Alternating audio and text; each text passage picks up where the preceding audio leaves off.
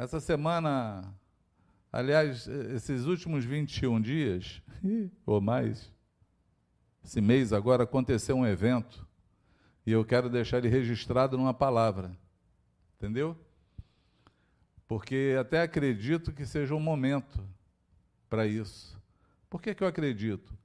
Porque existe o tempo da revelação. Existe o tempo onde Deus nos abre os olhos de coisas que a gente já ouviu há muito tempo, mas nunca compreendeu. Existe uma diferença entre você ouvir e compreender, né? Entre você falar e saber o que você está falando, né? Existe a, a compreensão é uma coisa muito complicada da gente falar. Por quê? Porque compreensão é aquilo que desce para o nosso coração e que entra na massa do nosso sangue, do nosso ser. É algo que entra e nunca mais ninguém tira de você. Entendeu?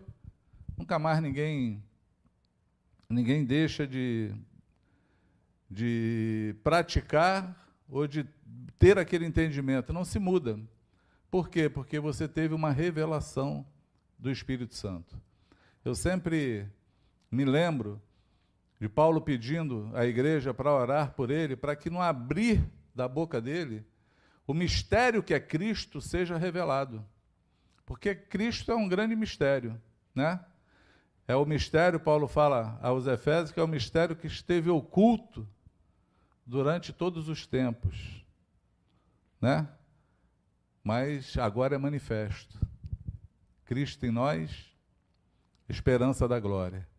Quer dizer, é um mistério que estava oculto há tanto tempo, mas foi revelado naquele tempo a eles e hoje é revelado a nós. É uma revelação. E nós precisamos, assim, de revelação é, para viver. Eu, eu estava em um grupo e tinha umas pessoas novas no grupo. E quando tem alguém novo, a gente está sempre preocupado em, em ter uma palavra de direção, né? Que você traga clareza ao reino do, de, de Deus, né? Tem pessoas que você não tem muita oportunidade de estar juntos. Você conhece gente assim? Você encontra a pessoa na rua, quer falar com ela, quer falar de Jesus. Você sabe que não vai ter muitas oportunidades com ela, então você tem que aproveitar aquele tempo para falar algo que seja relevante, e que faça essa pessoa pensar em Jesus. Se você não tem essa, essa preocupação em você, eu queria, em nome de Jesus, que hoje o teu coração se enchesse de fé e que o Espírito Santo começasse a te incomodar, porque todos nós temos esse dever e esse chamado de anunciar Jesus a todos os homens. Nós somos chamados para isso. Jesus falou: aí de fazer discípulos. Amém? Como é que a gente faz discípulos? A gente prega para ganhar. Ok? Batiza para confirmar a fé. Não é assim? Ensina para fundamentar. E envia para que possam pregar a outros. É um ciclo, esse é um caminho. Então, o dever de pregar para que alguém tenha a revelação de Jesus é de todos nós. Ela é minha, mas ela é tua também. É de todos aqueles que foram chamados no nome de Jesus. E aí, nessa minha arguição, eu quis falar daquilo que é fundamental. Né? Quando a gente vai falar de alguma coisa, logo a gente se preocupa assim, bom, vamos falar daquilo que é fundamental para qualquer pessoa. É fundamental para todo aquele que segue Jesus. Tem algo que é fundamental, é o fundamento de tudo é aquilo que, que é o alicerce da casa. É aquilo onde toda a vida, ou todo desenrolar da vida, tem que estar em cima desse alicerce, bem fundamentado. Né? Paulo fala isso quando escreve aos Coríntios. Ele fala que ele, como sábio construtor, ele colocou os alicerces, o fundamento. E cada um constrói em cima desse fundamento. É quando ele fala, é um planta, outro rega, Deus dá o crescimento. Mas ninguém pode colocar um outro fundamento, o qual já está colocado. Porque esse fundamento é Jesus, é Cristo. Amém? Mas é muito vago quando eu falo que o fundamento é Jesus, porque depende de como você vê Jesus. Depende de qual é a revelação que você tem dele. Não é assim? O próprio Jesus, o próprio Senhor olhou para os seus discípulos e fez essa pergunta: Quem os homens dizem que eu sou?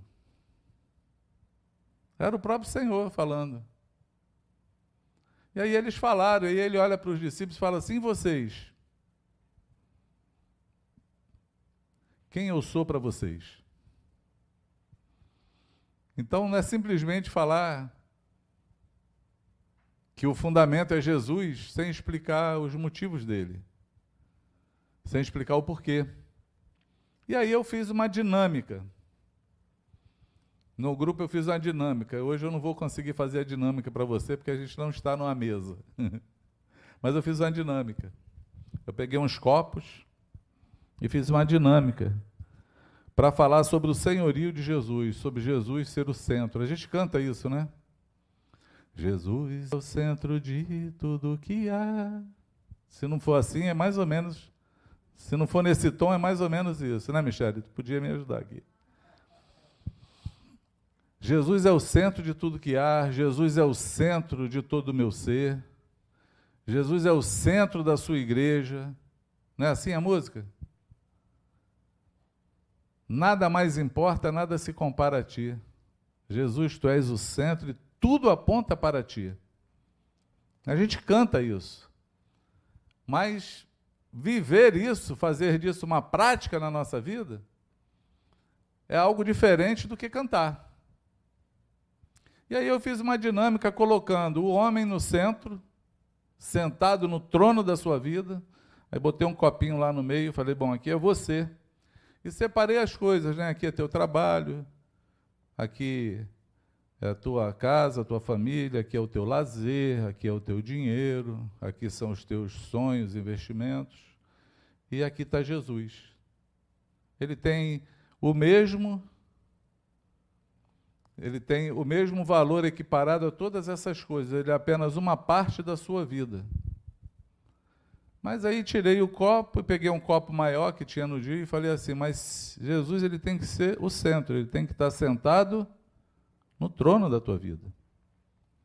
Porque tudo é dele, por ele e para ele, não é isso? Romanos 11. Porque dele, por ele e para Ele são todas as coisas. Então, a nossa vida, ela tem que funcionar assim: a gente sai do trono dela e coloca Jesus sentado nesse trono. E agora tudo é o governo dele na nossa vida. Ele deixou de ser mais uma coisa que está ali do lado e ele passou a ser o centro de todas as coisas. O que, que me impressionou e me fez hoje trazer esse assunto para que a gente possa é, discorrer e memorizar ele. Que quando foi na outra semana, eu ouvi vários testemunhos de irmãos assim que foram revelados naquela dinâmica de que Jesus tinha que ser o centro. E eu fiquei ouvindo assim, pensando assim, quando foi que eu deixei de falar isso? Qual foi o dia que eu não dei esse ensino? Tem alguma coisa errada comigo. E será que foi por causa do copinho? Porque é coisas que a gente está falando o tempo todo. São coisas que a gente ensina o tempo todo.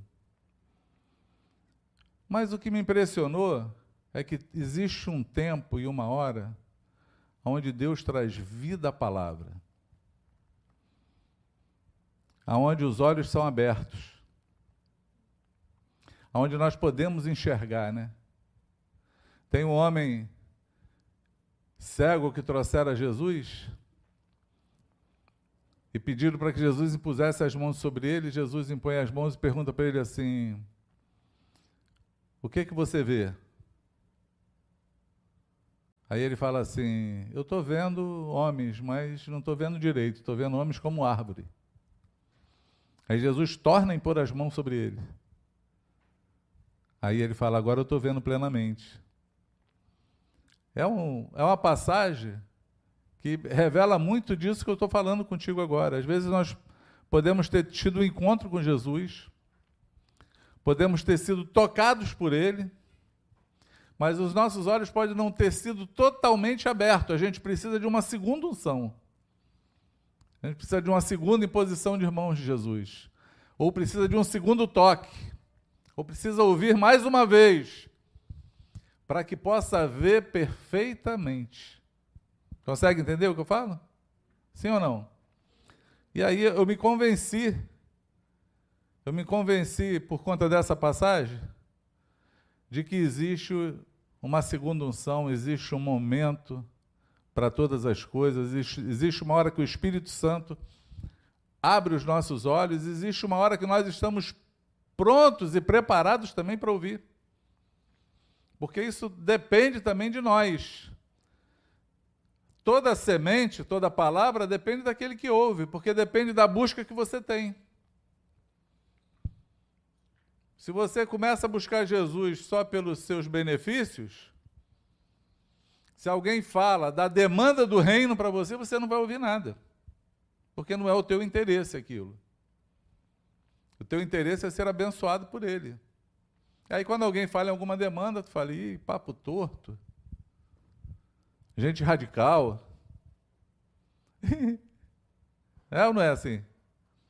Mas quando o teu único motivo é ser legalista, tu ouve alguém que tu acha que está totalmente em pecado e vê que ele é abençoado por Deus, tu não acredita na benção também, porque tu acha que Deus não pode abençoar aquele, aquele ser para você tão imperfeito, mas que pela compreensão dele, ele está sendo totalmente honesto com o Senhor.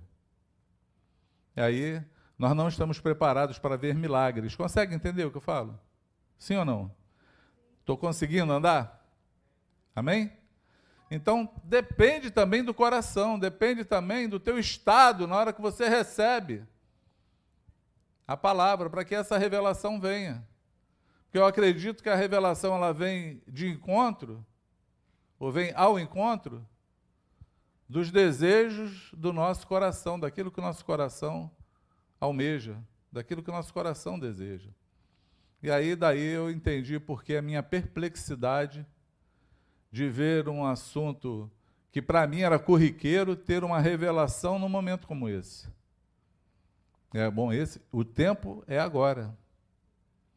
É porque na verdade o Espírito Santo me deu testemunho que eu passei um tempo só arando a terra e botando a semente. E agora é hora da semente dar fruto.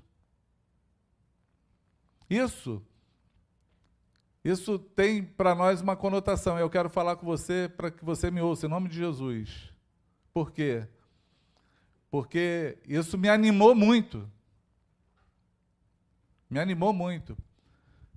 Porque a gente não compreende, por exemplo, quando Paulo e Pedro também fala assim. Pedro fala que ele ele está só lembrando das coisas que a gente já sabe. Paulo fala lá em Filipenses 3, eu não me canso de falar as mesmas coisas, porque é para a segurança de vocês. E às vezes, é possível que você que está me ouvindo tenha esteja cansado de falar e não vê o resultado daquilo que você fala. Talvez você esteja pregando para pessoas, orando por alguém, vivendo uma batalha, esperando uma conversão, esperando alguém é, entender tudo aquilo que você tem feito e a pessoa não entende, você já desanimou. E aí eu quero falar para você, em nome de Jesus, não desanima. Não desanima, não para de falar. Tem um texto eclesiástico que fala assim: lança a tua semente pela manhã e à tarde não enfraqueça as tuas mãos, porque tu não sabe qual a semente que vai prosperar, qual a que vai dar fruto. Mas o mandamento é você fazer o quê? semear o tempo todo. Semeia de manhã e semeia pela tarde também. Então, se você que está me ouvindo está cansado, sobrecarregado, está achando que você não tem unção, que Deus não te chamou para isso. Você está dando murro em ponta de faca. Você está cansado de falar, mas as pessoas não querem ouvir, não querem dar retorno, não querem aprender, não querem fazer. Eu quero que você tenha ânimo. Em nome de Jesus, que o Espírito Santo te encha hoje de ânimo e alegria e coragem, e persistência, porque não depende de você. A tua função é falar, é anunciar. E na hora certa o Espírito Santo vai dar fruto à semente. Porque nenhuma palavra do Senhor lançada volta vazia, nenhuma delas, está escrito, Isaías falou isso. Todas elas vão cumprir o propósito pelo qual ela foi enviada. Amém? Ao seu tempo. Ao seu tempo, Deus vai fazer com que essa palavra, com que teu empenho, com que a tua perseverança tenha êxito, prospere. Em nome de Jesus. Amém? Então, seja fortalecido hoje pelo Senhor e pela força do seu poder que a alegria e o ânimo e a vontade volte a você e você fale, nem que tenha que falar mil vezes a mesma coisa, de formas diferentes ou não. Mas não deixe de continuar crendo, trabalhando e anunciando. Você pode dizer amém? Então, que o teu coração seja recriado. Existe também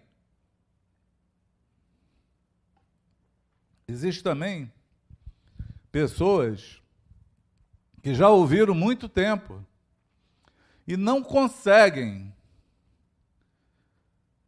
viver aquilo que têm ouvido. Eu quero que você também hoje seja tocado pelo Espírito Santo. Você que me ouve hoje, eu quero profetizar em nome de Jesus que é chegado o tempo. Que as palavras que passam pelo teu ouvido vão chegar ao teu coração. É chegado o tempo que o Espírito Santo vai trazer revelação a coisas simples que você nunca viu. É chegado o tempo em que você vai estremecer com uma palavra do Senhor e o entendimento vai chegar e a tua vida vai frutificar. Amém? Recebe. Recebe essa palavra em nome de Jesus, porque ela vem do Senhor.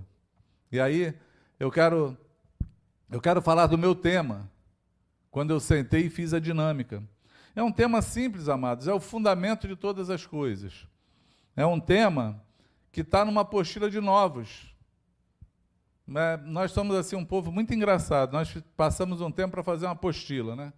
Porque todo mundo falava assim: ah, tinha que ter um ensino, tinha que ter um ensino, porque as pessoas não compreendem muito a vida, né? Alguém entra e se converte e começa a andar com a gente e acredita que falta um ensino acadêmico, que tem que ter uma apostila, tem que ter um, um ensino, um estudo para que você fique mais sabido ou mais sábio, né?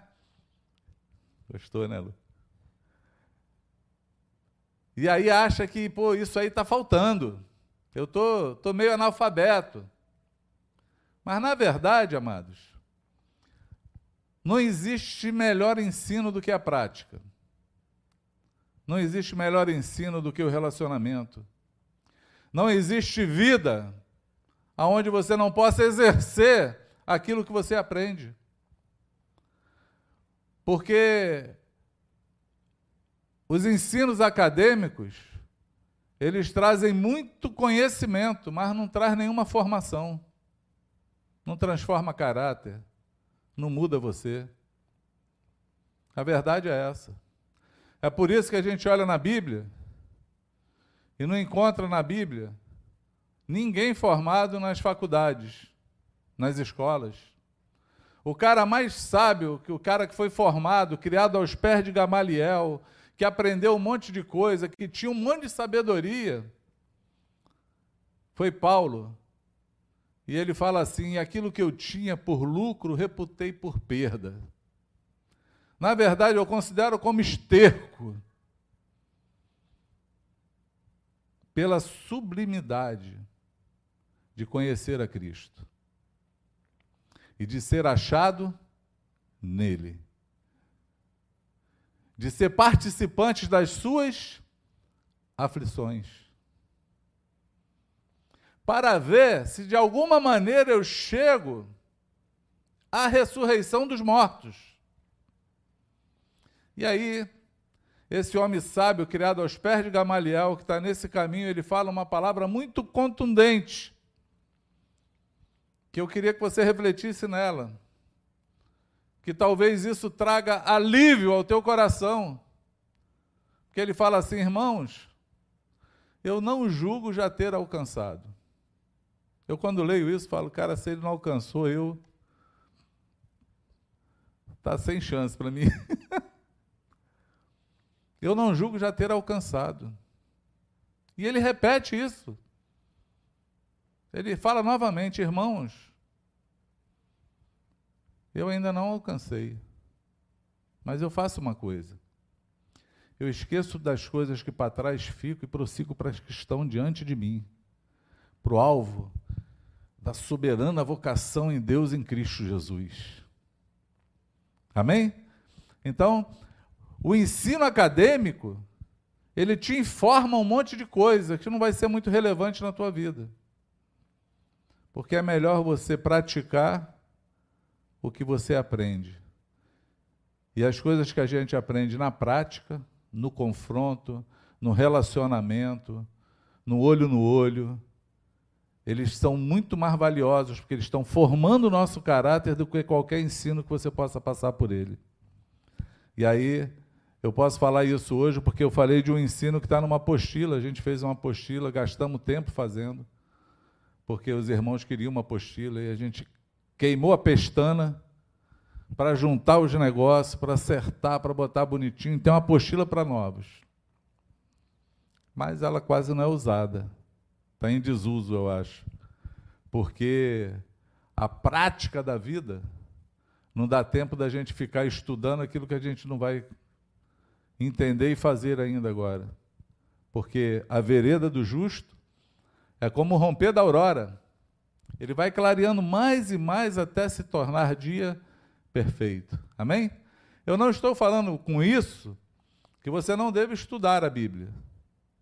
Eu não estou falando com isso que não tem nenhum ensino que não seja que, que seja ruim quando ele fala da palavra. Eu não estou falando isso. Eu estou falando para você que esse tipo de ensino não forma o teu caráter. Ele não forma. A Bíblia até tinha uma escola de profetas. O que, é curioso da escola de profetas? Que dela não saiu nenhum profeta. Ela só servia para estudar as profecias dos profetas que nunca passaram por ela. Consegue entender o que eu falo?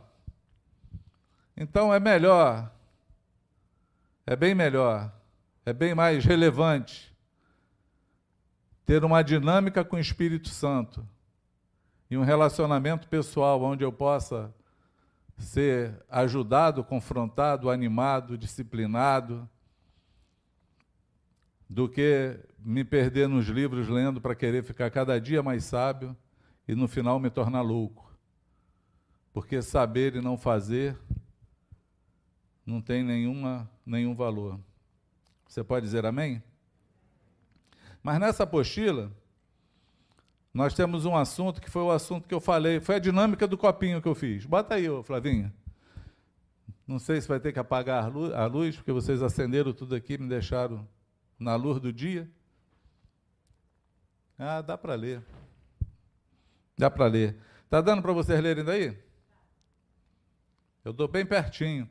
Isso aqui é o que está na apostila. Né? Aqueles que participaram da dinâmica, aí a dinâmica está aqui. Ó. A dinâmica está tá escrita, né? E a dinâmica aqui, na verdade, o tema da apostila, quando a gente toca nessa dinâmica, eu estava até olhando isso, não é nem o senhorio de Jesus, é o arrependimento.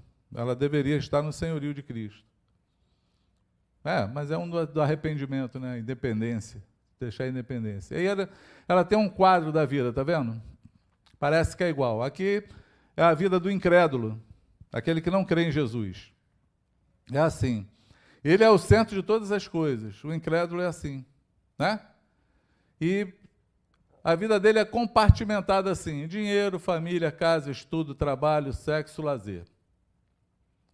Mas ele é o centro, ele é incrédulo.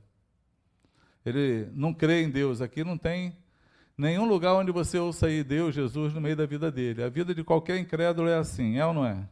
Sim ou não?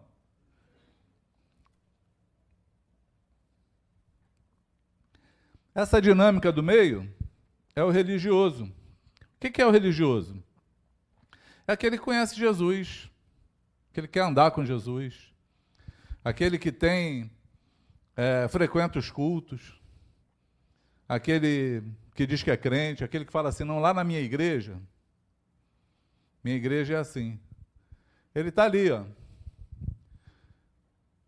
Ele continua tal qual o incrédulo, só que ele é bem melhor do que o incrédulo. Por que, que ele é melhor do que o incrédulo? Porque entre as coisas dele tem Jesus. Jesus está ali, ó. Mas ele ainda está no controle, no trono da vida dele. Ele ainda vive mais pela vontade dele do que pela vontade do Senhor, porque ele não entende esse senhorio. Ele não sabe que Jesus é o dono dele, que Jesus é o Senhor da vida dele. Que o que ele tem que fazer agora tudo tem que passar pelo Senhor. Tudo tem um crivo. E qual é o crivo? Bom, o que eu quero fazer? Eu ontem, ontem eu conversei, ontem meu dia foi com dois pastores. Um em pecado e um em crise. Uma manhã com o em pecado, falando com ele para sair do pecado, e a tarde inteira com o pastor em crise. Qual era a crise dele? Que é onde ele está, ninguém quer fazer a vontade de Deus mas todo mundo é pastor, apóstolo, bispo, e ele é tido como o rebelde de tudo. E o assunto dele era um assunto simples. É que o pastor, o pastor dele, o presidente, já está do segundo casamento indo para o terceiro. E ele fala assim, mas não tem adultério. Ninguém, ninguém adulterou. É por conta da incompatibilidade de gênio. E aí eu não vejo isso na Bíblia. E eu falei, é, mas realmente não tem. Na Bíblia não tem. Mas aí o que, que eu faço? Como é que eu faço? Eu falo, cara, vocês me arrumam um negócio difícil para poder ajudar vocês, né? Porque o, o que falar para o cara? O cara é pastor, o que, que eu falo para ele? Eu falo, cara, eu posso te falar o que, que é a vontade de Deus. Mas é por causa disso aqui, ó. É alguém que tem Jesus na sua vida, mas ele não é o dono da vida. Não passa pelo crivo dele. É assim, eu quero largar minha mulher. Querer largar é de Deus? É de Jesus? É por causa dele?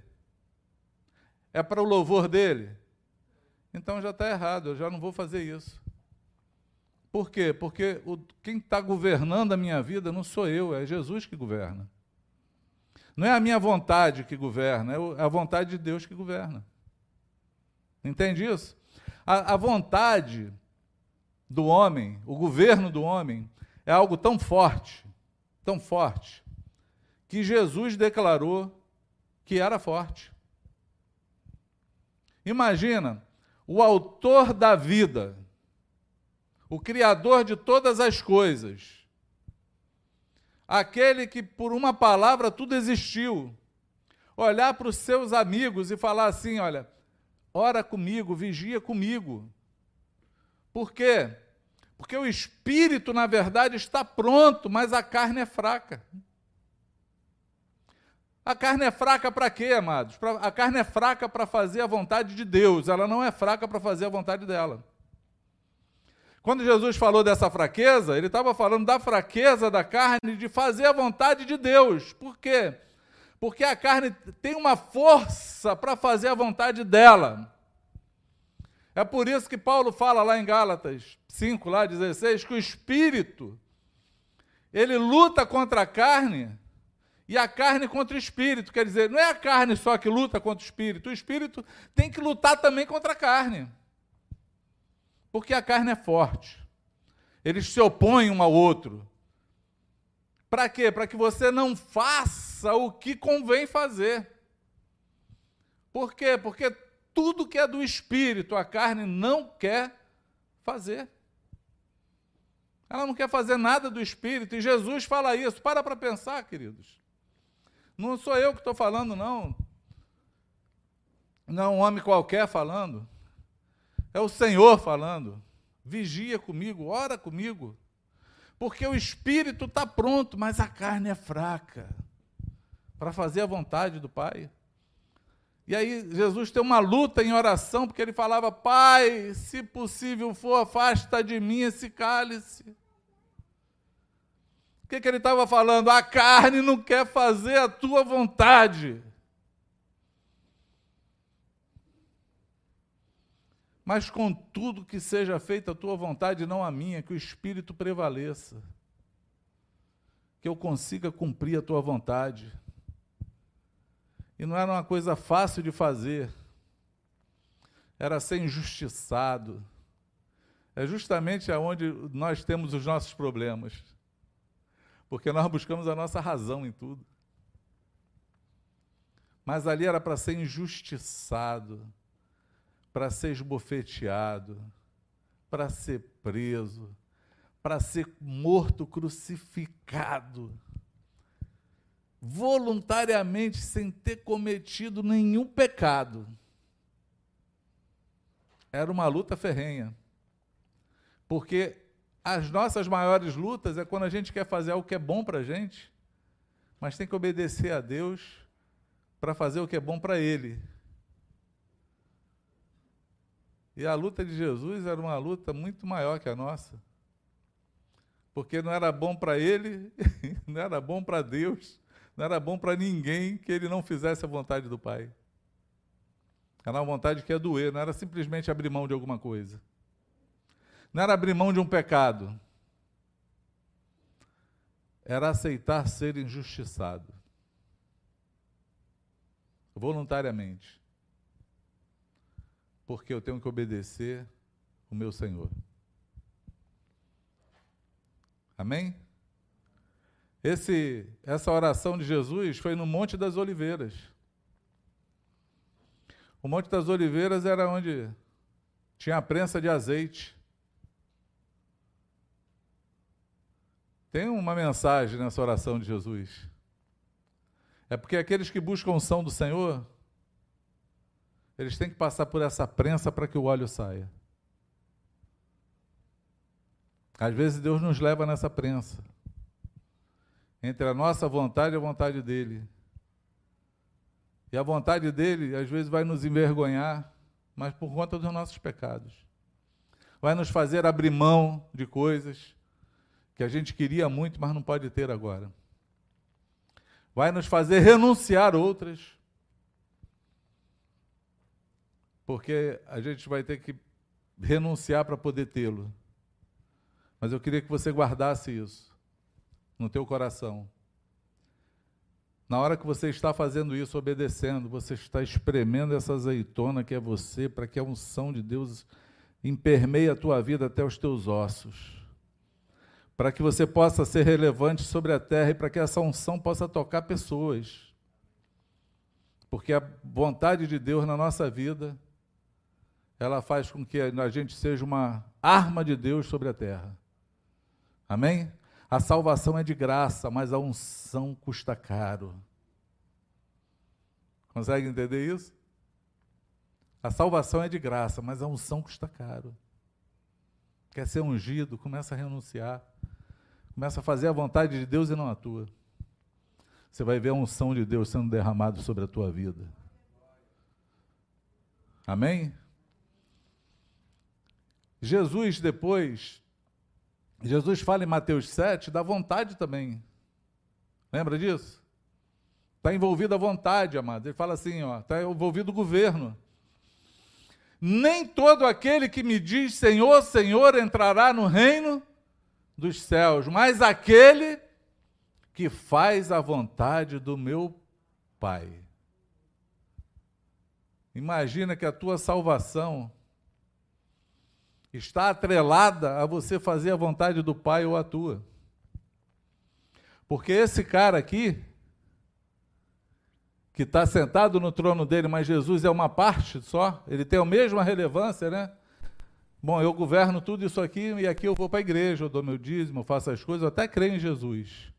Esse cara aqui, ele não faz a vontade do Pai, porque Jesus não é o centro da vida dele, não é o Jesus que governa. É esse que Jesus está falando. Muitos naqueles dias me dirão: Senhor, Senhor, e eu vos direi: Não vos conheço.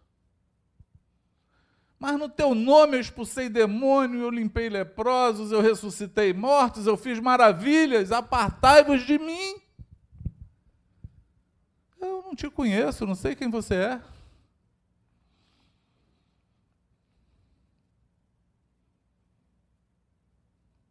Você já percebeu que tem lugares que você frequenta, mas os donos dos lugares não conhecem você? Vou te dar um exemplo simples. Quem gosta de ir a shopping aqui? Uhum. Shopping Center. Os administradores e os donos daqueles estabelecimentos não conhecem vocês. Vocês conhecem tudo lá. São frequentadores assíduos. Consomem lá. Lá tu compra tua roupa, compra teu sapato, tu come, né? Faz escova no cabelo. É... compra teu chocolate. Você é um consumidor ali. Mas os proprietários não te conhecem de nada, nem das lojas que você frequenta, e nem do shopping que você frequenta. O que Jesus está falando é isso. Você participa de algo que eu deixei, que é meu, mas você não é íntimo meu. Você não está no meu trabalho. Você não está no meu governo. Eu não sei quem você é. Consegue entender isso? Eu não sei quem você é. Essa palavra eu não te conheço é uma palavra de intimidade, é a mesma palavra usada e Adão conheceu Eva e teve um filho com ela. É intimidade, essa palavra. É meu íntimo. E a gente se torna íntimo do Senhor no dia que a gente tem que dobrar os joelhos e falar: Senhor, eu quero fazer a tua vontade, mas está difícil. Dá para passar o cálice? Mas se não der, olha, eu vou tomar ele assim mesmo. Porque é a tua vontade que eu vou fazer. É nessas horas que ele é teu íntimo. É quando entre optar pela tua vontade, você toma por opção a, vontade dele. É quando o governo da tua vida é ele que te governa. Que é esse cara aqui que a gente chama de discípulo. Porque o discípulo é aquele que botou Jesus no governo da vida dele. E aí, amados, o dinheiro dele não pertence a ele, pertence ao Senhor. A gente se preocupa, né? Ontem, ontem foi um dos assuntos também lá com o pastor. O que que faz com o dinheiro que recebe? Aí o pessoal está preocupado com isso. O que, que estão fazendo com a minha oferta e com a, minha primícia? E o Senhor está olhando para você e falando assim: o que, que você faz com o que sobra no teu bolso? Que é meu também.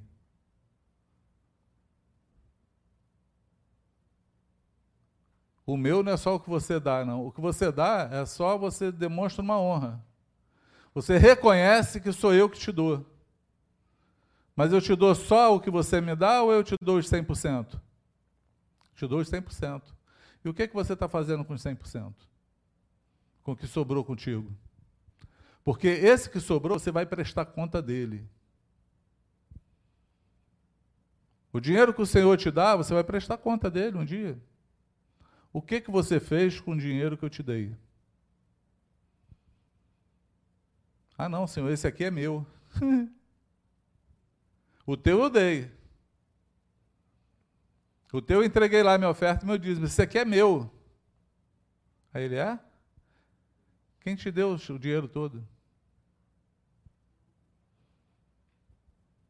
Não fui eu? De quem é ele? De quem é o dinheiro?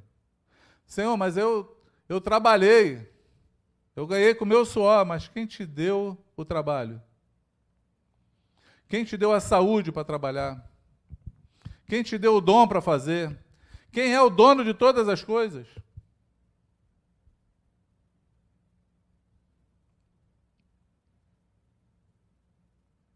Nós vamos prestar conta. Consegue entender isso? Sim ou não? Então a gente tem que orar na hora de dar a oferta e a primícia, mas a gente tem que orar para saber o que vai fazer com o que sobrou, com o restante que está na tua mão. Senhor, o que, que eu faço com isso? Tem uma. Acho que foi John Wesley que deixou essa, esse ensino. Ganhe o máximo que você puder, gaste o mínimo que você puder e abençoe o máximo que você conseguir. É um é um, um pensamento e um ensino de John Wesley. Ganhe o máximo, gaste o mínimo e abençoe no máximo que você puder. Esteja pronto para Deus pegar das, das tuas riquezas e mandar você abençoar alguém. Porque o dinheiro de Deus está sempre dentro do nosso bolso. Quando Deus quer abençoar alguém, Ele vai sempre usar do dinheiro dele que está com alguém. Não vai fazer o dinheiro aparecer do nada. Entende isso? Nem que seja da boca do peixe vai estar lá, mas o dinheiro é dele. Consegue entender? Sim ou não? Amém? A minha família é o Senhor que governa. A minha casa, os meus estudos. Eu, onde eu estou ali. Ó. Onde nós, eu não, né? Onde nós temos que estar ali, ó. Eu, o eu tem que estar ali, ó. Debaixo do governo de Jesus, o trabalho, o sexo, o lazer, não vai dar tempo da gente falar de cada situação dessa.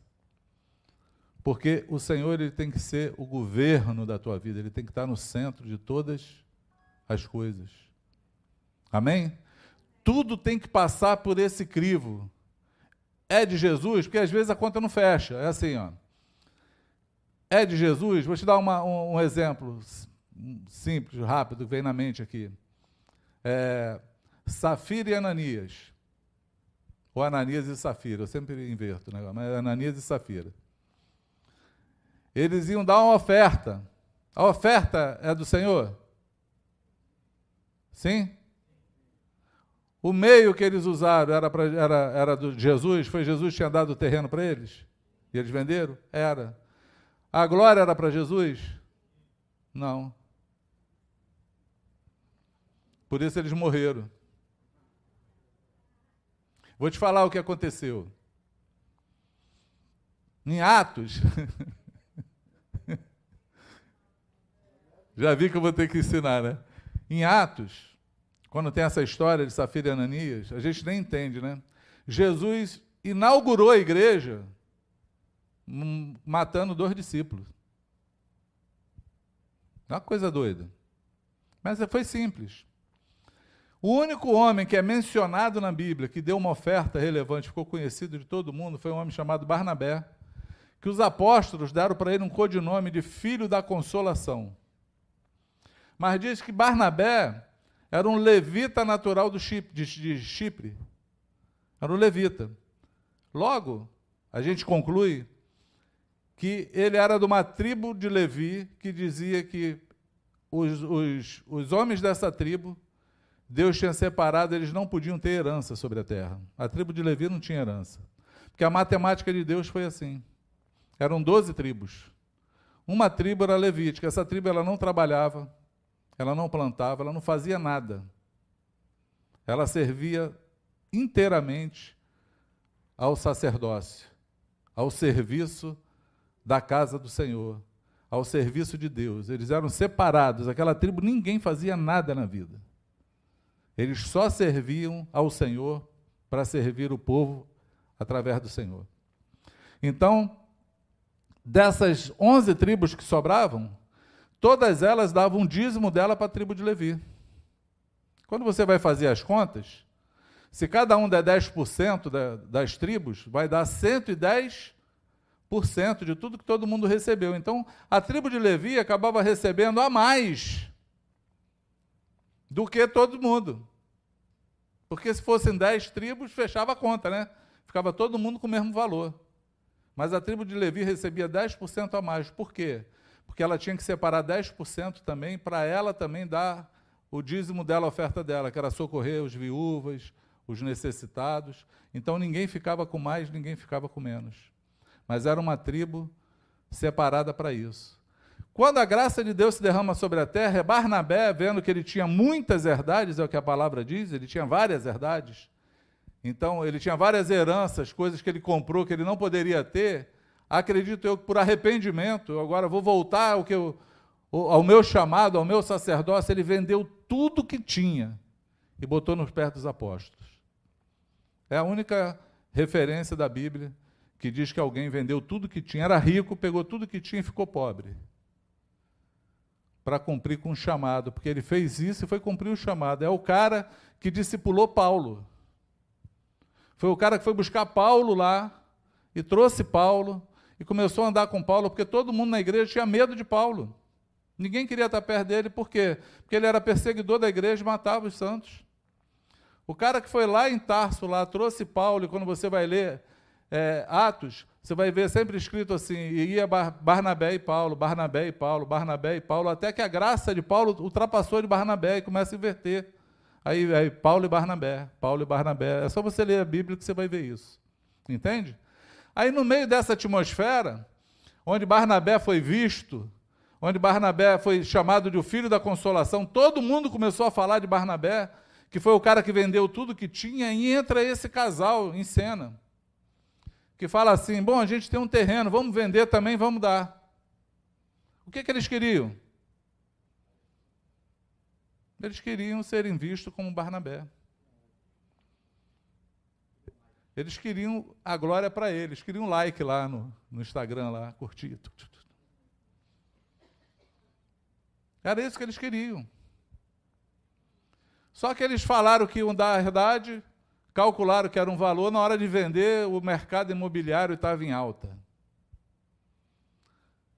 Tipo assim, compraram por 10, venderam por 100. Aí, nossa, tudo isso é muito. Combinaram entre eles. Vamos fazer o seguinte: vamos dizer que foi só metade o valor. Morreram. Porque o Espírito Santo falou com Pedro, Pedro não sabia da história. Pedro nem sabia de nada. A pergunta de Pedro é assim: por quanto tu vendeu o terreno? Portanto. Como você deixou o diabo entrar no teu coração e fazer com que você mentisse para o Espírito Santo? Aí ele faz uma pergunta: o terreno não era teu? Era. Se você vendesse, o dinheiro não era teu? Era. Alguém te pediu alguma coisa? Não. Por que tu mentiu? É porque o coração dos mal, mal intencionados estão sempre equivocados, sempre se perde neles mesmos. Eles queriam proeminência, ganharam um caixão. Morreram. Tiveram a oportunidade de se arrepender, os dois mentiram, os dois morreram. É assim essa história. Então, nem sei porque eu entrei nesse assunto.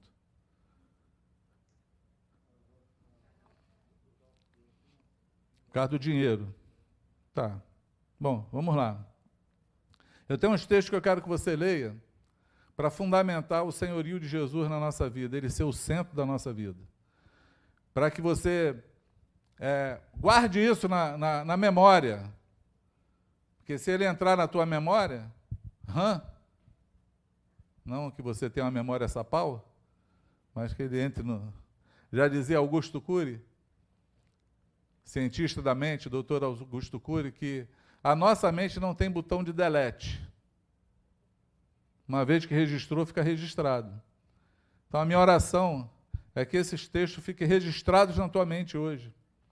E que faça a tua vida mudar. Traga você para o senhorio de Cristo. Amém? Atos 2,36 é a primeira pregação do Evangelho. Pedro, no dia de Pentecostes, responde aqueles homens que tiveram o coração inclinados, os que foram atraídos por Deus, porque assim, na festa de Pentecostes, haviam mais ou menos os 300 mil judeus Era uma festa que circulava aí 300 mil judeus na festa. Foi nesse cenário que o Espírito Santo veio no cenáculo e encheu 120 pessoas. Foi a igreja que Jesus deixou. 120 pessoas. Foram cheias do Espírito Santo, veio um vento como que impetuoso, encheu aquele lugar, eles viram línguas repartidas como fogo, começaram a falar em outras línguas, como o Espírito Santo é, havia concedido a eles. E aí diz que essa, essa manifestação atraiu 3 mil pessoas. Porque eles foram atraídos, de 300 mil, esses 3 mil, pelo menos, foram atraídos por esse barulho, por esse movimento. Eles não estavam entendendo nada. E estavam até brincando assim: que barulho é esse? E aí eles falaram, pensaram assim: ah, eles estão bêbados, estão cheios de vinho, encheram a cara de vinho. E aí Pedro se levanta e fala assim: olha, eu queria falar para vocês que não tem ninguém bêbado aqui. São nove horas da manhã, pelo amor de Deus. Não dá nem tempo de encher a cara. e aí ele começa a falar: o que vocês estão vendo é o cumprimento da promessa de Deus. Porque ele falou que nos últimos dias, segundo Joel, ele derramaria do espírito dele sobre toda a carne. E aí Pedro começa a dar a interpretação daquele tempo. A diferença que faz a unção, o Espírito Santo na vida de uma pessoa. O cara que negou Jesus diante de uma mulher, de uma, de uma, de uma serva,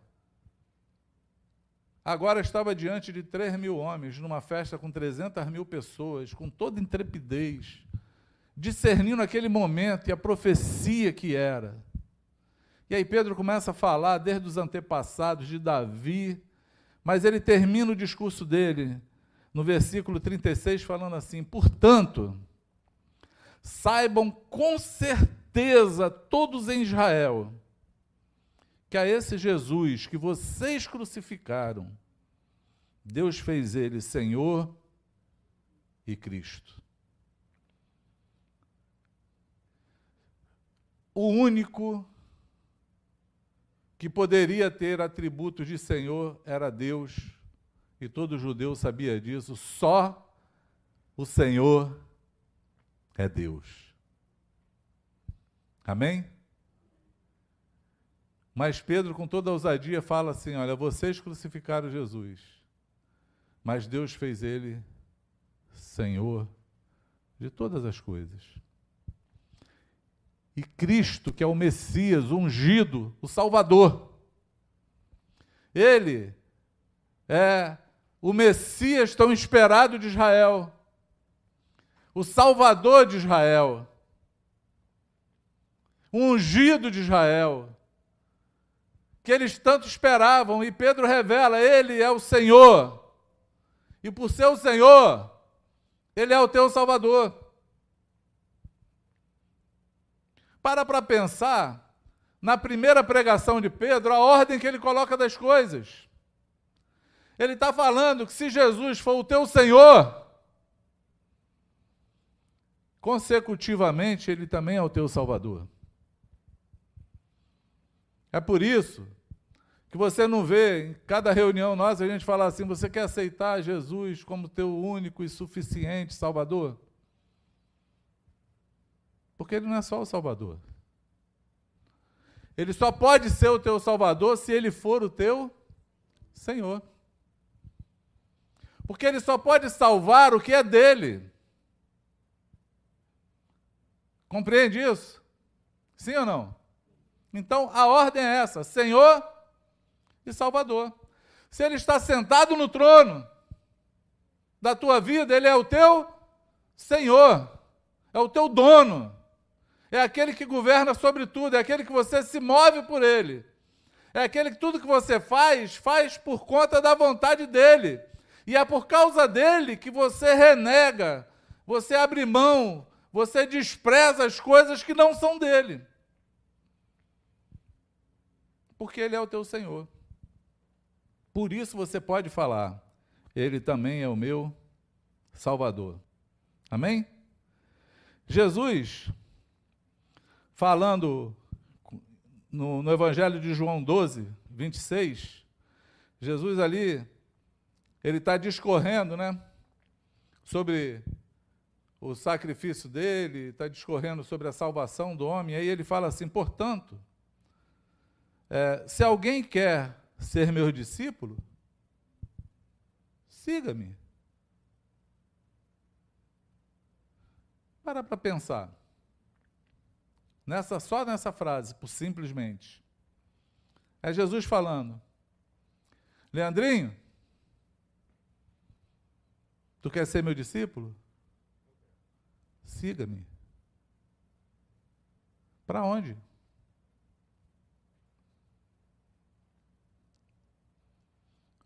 Alguém pode perguntar, mas, mas siga-me para onde, Senhor?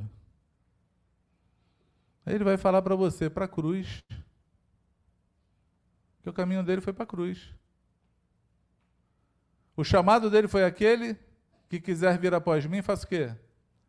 Negue-se a si mesmo, tome a tua cruz e siga-me. Então me segue para o caminho de obediência, até que seja para morrer na cruz.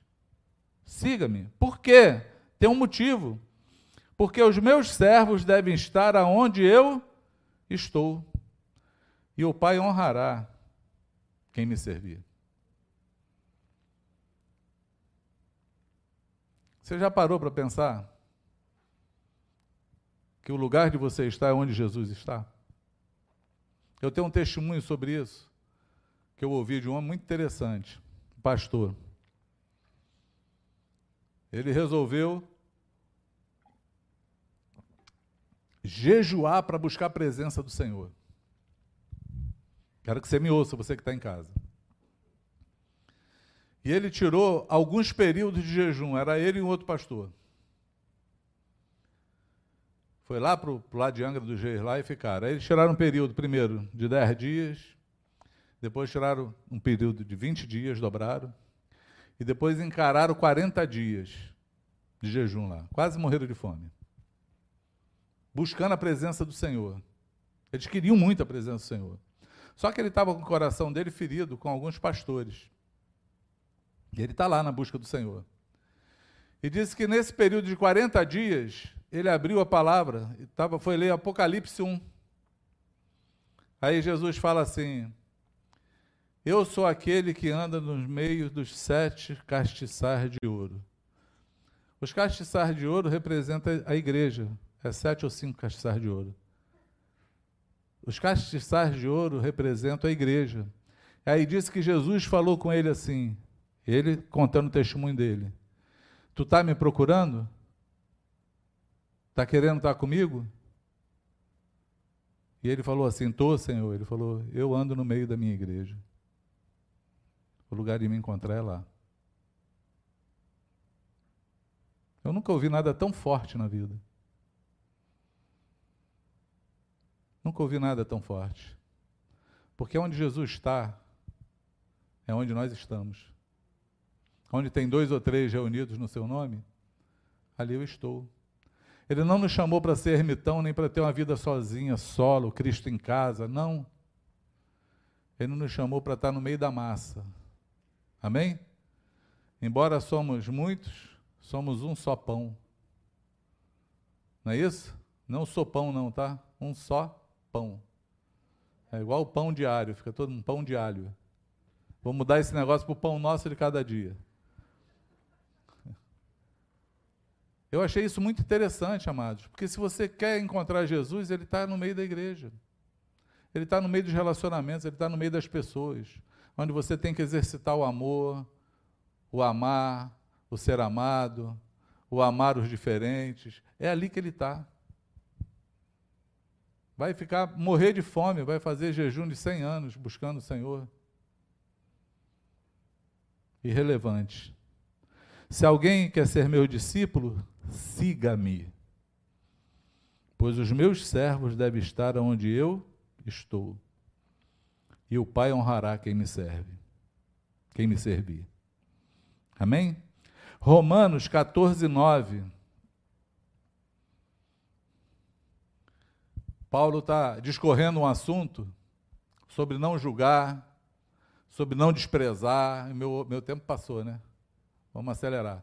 Sobre não julgar, sobre não desprezar, sobre é, reconhecer a graça de cada um, sobre estar inteiramente seguro na tua fé. Entende? Paulo fala: tem uns que fazem diferença de dia e dia, outros, considero dias santos, querem comemorar. Outros consideram todos os dias iguais. Ele fala: bom, o que guarda o dia para o seu Senhor, o guarda. E o que não guarda? Para o seu Senhor não guarda. Ele fala: quem és tu que julga o servo alheio? Não é teu. Para o seu Senhor ele está de pé ou cai, mas ele não cairá, porque poderoso é o Senhor para o firmar. Uh! Aqueles que servem o Senhor, ele é poderoso para te manter em pé. Ele é poderoso para te firmar. E aí Paulo faz uma arguição no, no, no versículo 9, do capítulo 14, ele fala assim: Por isso, Cristo morreu e ressuscitou. Ele está vivo. Ó, o nosso Senhor vive. Consegue entender isso? Ele vive e reina. Ele não está morto pendurado no madeiro. Ele não é de, de, de, de bronze, de prata, de, de, de prata ou de ferro. Amém? Ele está bem vivo. Está bem vivo. Ressuscitado. O túmulo está vazio. Então ele morreu e ressuscitou, mas para quê? Tem uma finalidade de Jesus ter morrido e ressuscitado. Para quê? Para me salvar? Para ser o meu salvador? Não é isso que Paulo diz. Paulo fala assim: para ser senhor, tanto dos vivos como dos mortos. Ele morreu e ressuscitou, não foi só para te salvar. Porque se o único objetivo da cruz fosse salvar você, Deus era um Deus conivente com o pecado. Imagina, é isso que muito crente acredita. Tem muito crente que acredita que Jesus morreu na cruz só para me salvar. Então Deus me criou, ele sabia que eu ia pecar. Aí ele falou: ó, porque aquele prego lá vai pecar, olhou para o filho e falou: Eu vou te matar, para que você possa salvar ele. Aí eu acho que outro filho devia olhar e falar: não é melhor matar ele? Já quem pecou foi ele? Seria melhor isso? Porque se o propósito fosse esse, resolvia assim. Mas não foi assim. É porque Deus tem um plano, um sonho, um propósito, um desejo de ter uma família numerosa sobre a terra, com a sua imagem e semelhança. E começou em Adão. Ele criou o homem à sua imagem e semelhança. Ele criou a mulher. E ele falou: sede fecundos, multiplicai-vos, enchei a terra. De quê? De um monte de filho com a imagem e semelhança do Pai, que é a imagem e semelhança de Deus. Esse propósito foi violentado no caminho com o pecado do homem. O homem perdeu o quê? A imagem e semelhança do Pai. E aí, Jesus vem para colocar o o propósito de Deus possível de novo ao homem, a se parecer, a ser a imagem e semelhança do Pai. Porque se Ele for o Senhor da tua vida, Ele vai te conduzir a se parecer com Ele, que é o primeiro filho, é o primogênito. Entende isso? E se isso acontecer, se Ele for o teu Senhor, você vai estar salvo vivendo nessa família que vai herdar a vida eterna. E vai estar com Ele por toda a eternidade. Consegue entender isso? Então, a morte dele foi para isso, foi para que ele pudesse ser o teu Senhor. Porque se ele for o teu Senhor, ele vai poder ser o teu Salvador. Então, Cristo, foi por isso que Cristo morreu e ressuscitou, para ser Senhor, tanto dos mortos, tanto dos vivos como dos mortos. Amém? Lucas 6,46, Jesus está falando assim, é, é, um, é um apelo. Na verdade, Lucas, esse versículo, ele antecede a Jesus está falando aquilo que eu falei de Mateus 7.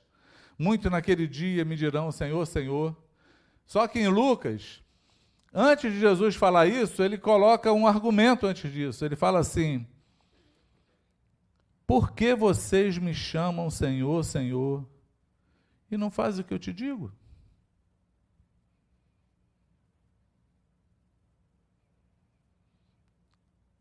Para para pensar na incoerência que ele está falando. Ele está dizendo: por que, que você me chama de Senhor, mas você não faz o que eu te digo, não faz o que eu te mando? Se você não me obedece no que eu te mando, logo eu não sou o teu Senhor. Porque se eu sou o teu Senhor, você vai me obedecer. Porque a palavra não Senhor não existe para Jesus. Porque não é não Senhor de respeito, é não Senhor de dono. Somos escravos de Cristo. Amém? Ele nos comprou com o sangue dele. Pertencemos a ele. E temos que fazer a vontade dele. Se nós fizermos a vontade dele, ele é o nosso Senhor. Se nós não fizermos, não somos servos dele. E ele não é o nosso Senhor. É o que ele está falando. Por que vocês me chamam Senhor, Senhor, mas vocês não fazem o que eu vos mando. E aí, se você for ler o contexto, ele vai falar: muito naquele dia vão me dizer Senhor, Senhor. E eu lhes direi abertamente: eu não te conheço. Por quê? Porque ele não está sentado no trono, tirar o trono dali. Vou encerrar com o meu último versículo.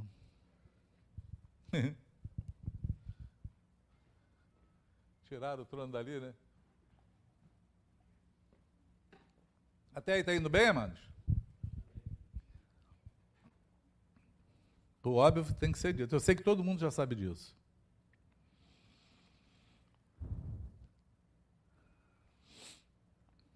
Lucas 14, 25 a 27. Jesus fala assim: Uma grande multidão seguia Jesus. Quem seguia Jesus? Muita gente. Uma grande multidão seguia Jesus, que se voltou para ela e disse: Agora sim diz o Senhor, não eu, tá? Se alguém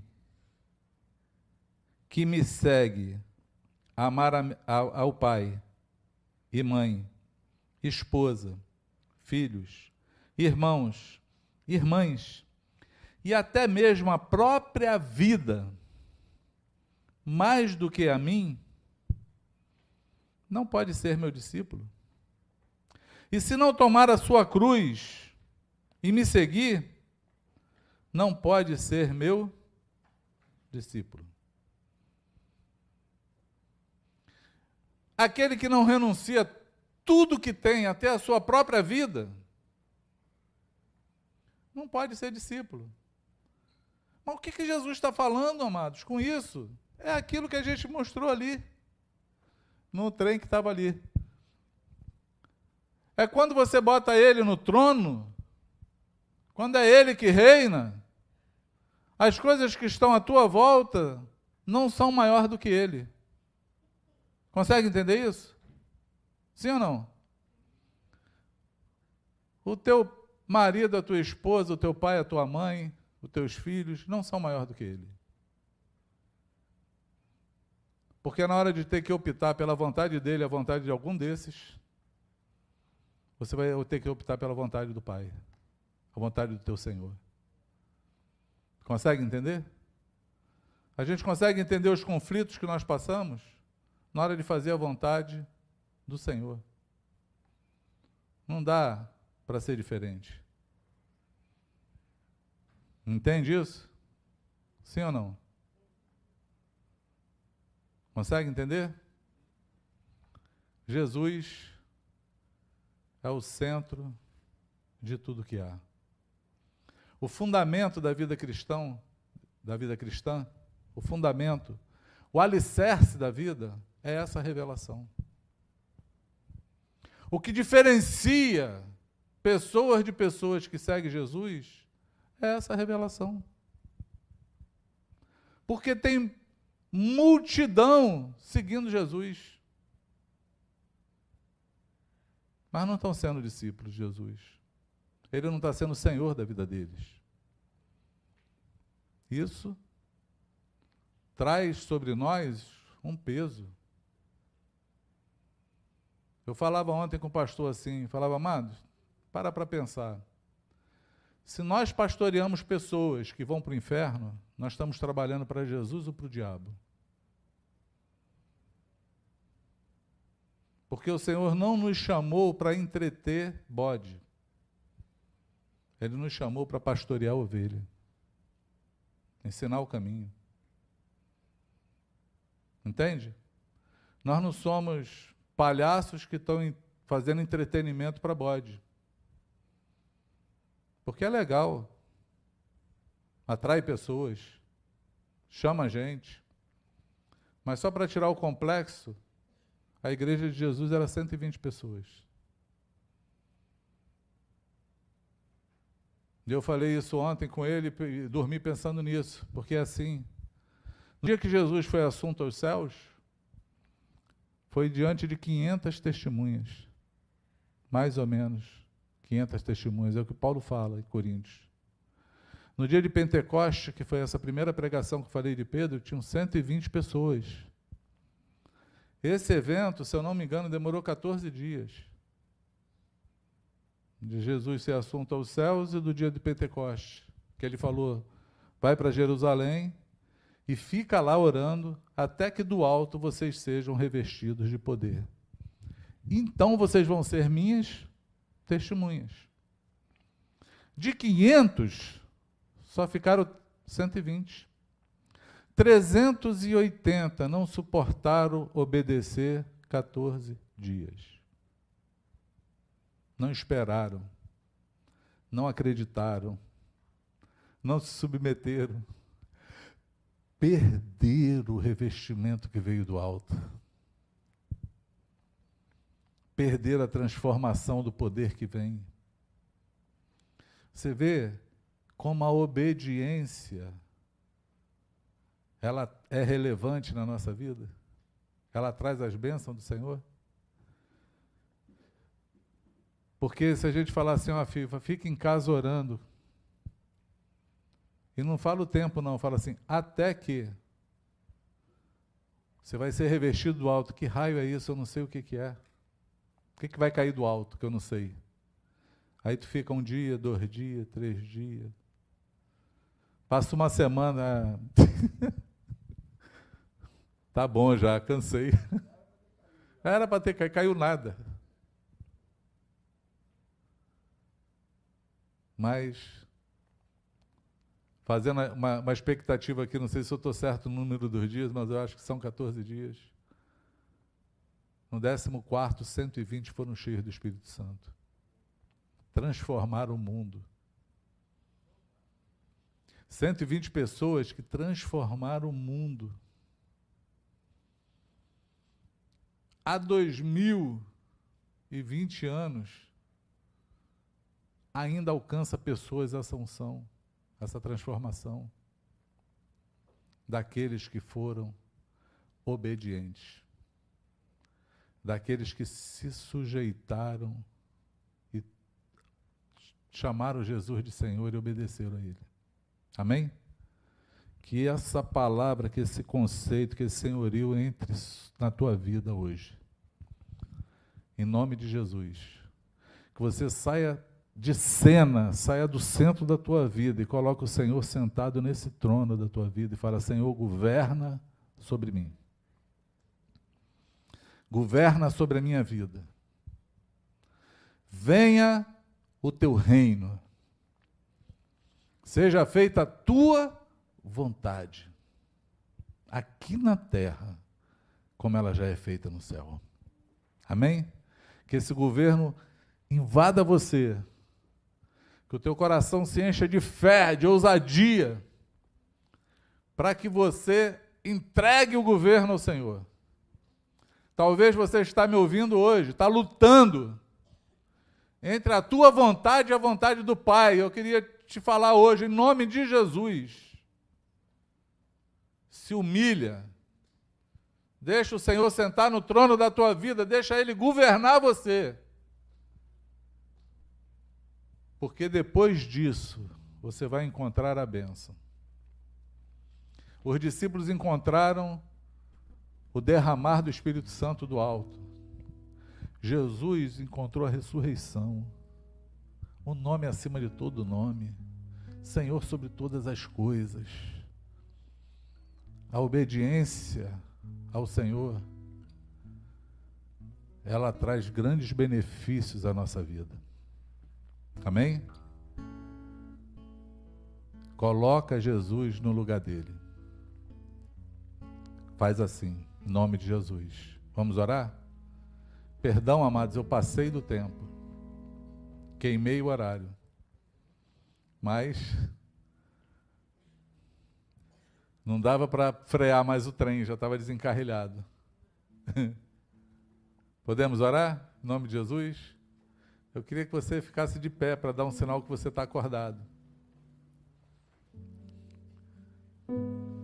É um grande sinal que você está acordado. Claro, aqueles que estão com o neném no colo pode ficar sentado. Eu quero orar junto contigo. Assim. Por que, que eu falo junto contigo? Porque eu não quero orar e quero que você ouça a minha oração. Eu quero que você ore junto comigo. Quero que você feche os teus olhos e fale ao Senhor. Eu não sei qual é o cálice que você está rejeitando hoje. Eu não sei o que, que você está esperando que aconteça. Talvez já se passaram um tempo na espera da promessa do Senhor acontecer. Talvez hoje você entendeu que Jesus tem que ser o dono, o Senhor da tua vida, e que você tem que se submeter a Ele, a palavra dEle, a obediência a Ele. E você quer simplesmente se arrepender dos teus pecados. Você quer pedir uma chance para Ele. E quer falar, Senhor, me toma pelas mãos e me faz ser obediente. Porque a carne ela é muito fraca para fazer a tua vontade. Mas ela é forte para fazer a minha. Me ensina a mortificar a carne. Me ensina a morrer para mim mesmo. Me ensina a te buscar até te encontrar. Me ensina a me submeter, Senhor, eu quero, porque tudo depende do nosso querer. Tudo depende de uma decisão tua. Jesus falou lá no Monte das Oliveiras: Seja feita a tua vontade, não a minha. A vontade dele não era a cruz, era a carne lutando.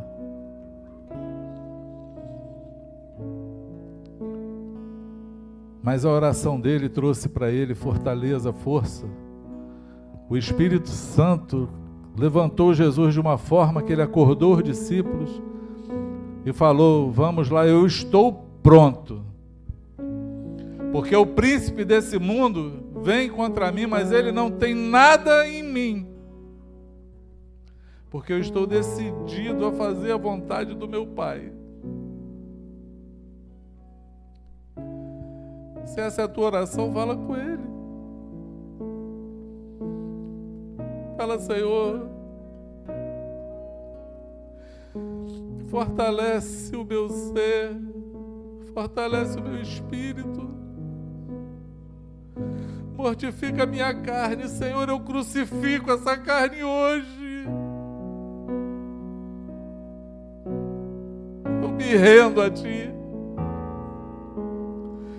Eu me rendo à Tua vontade. Eu me rendo ao Teu querer. Eu renuncio a mim mesmo.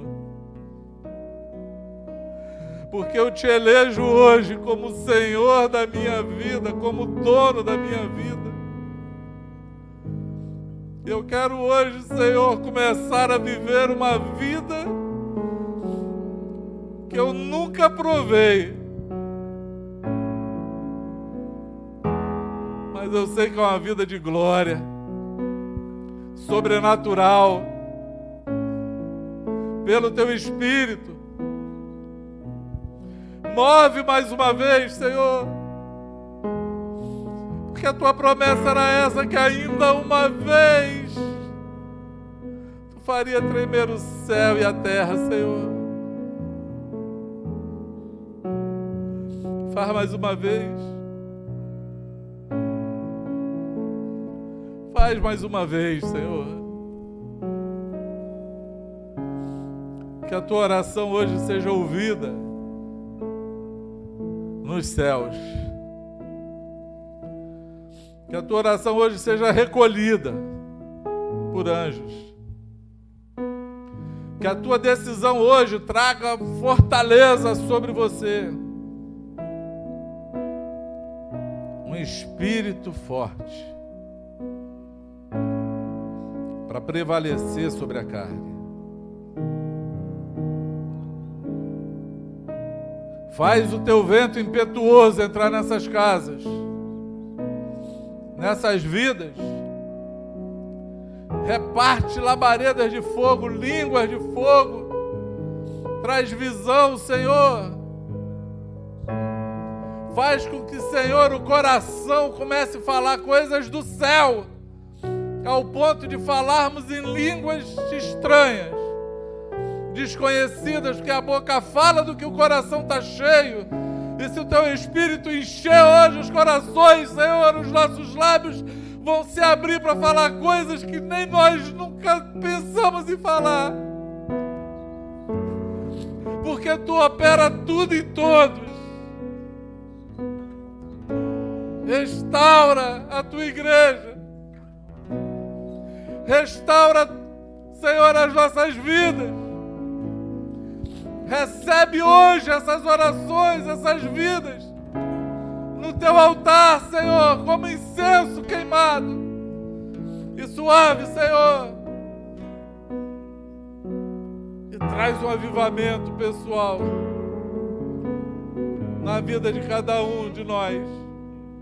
Eu te peço, faz assim, Senhor, em nome do Senhor Jesus. em nome daquele que vive, em nome daquele que é o Alfa e o Ômega, o princípio e o fim,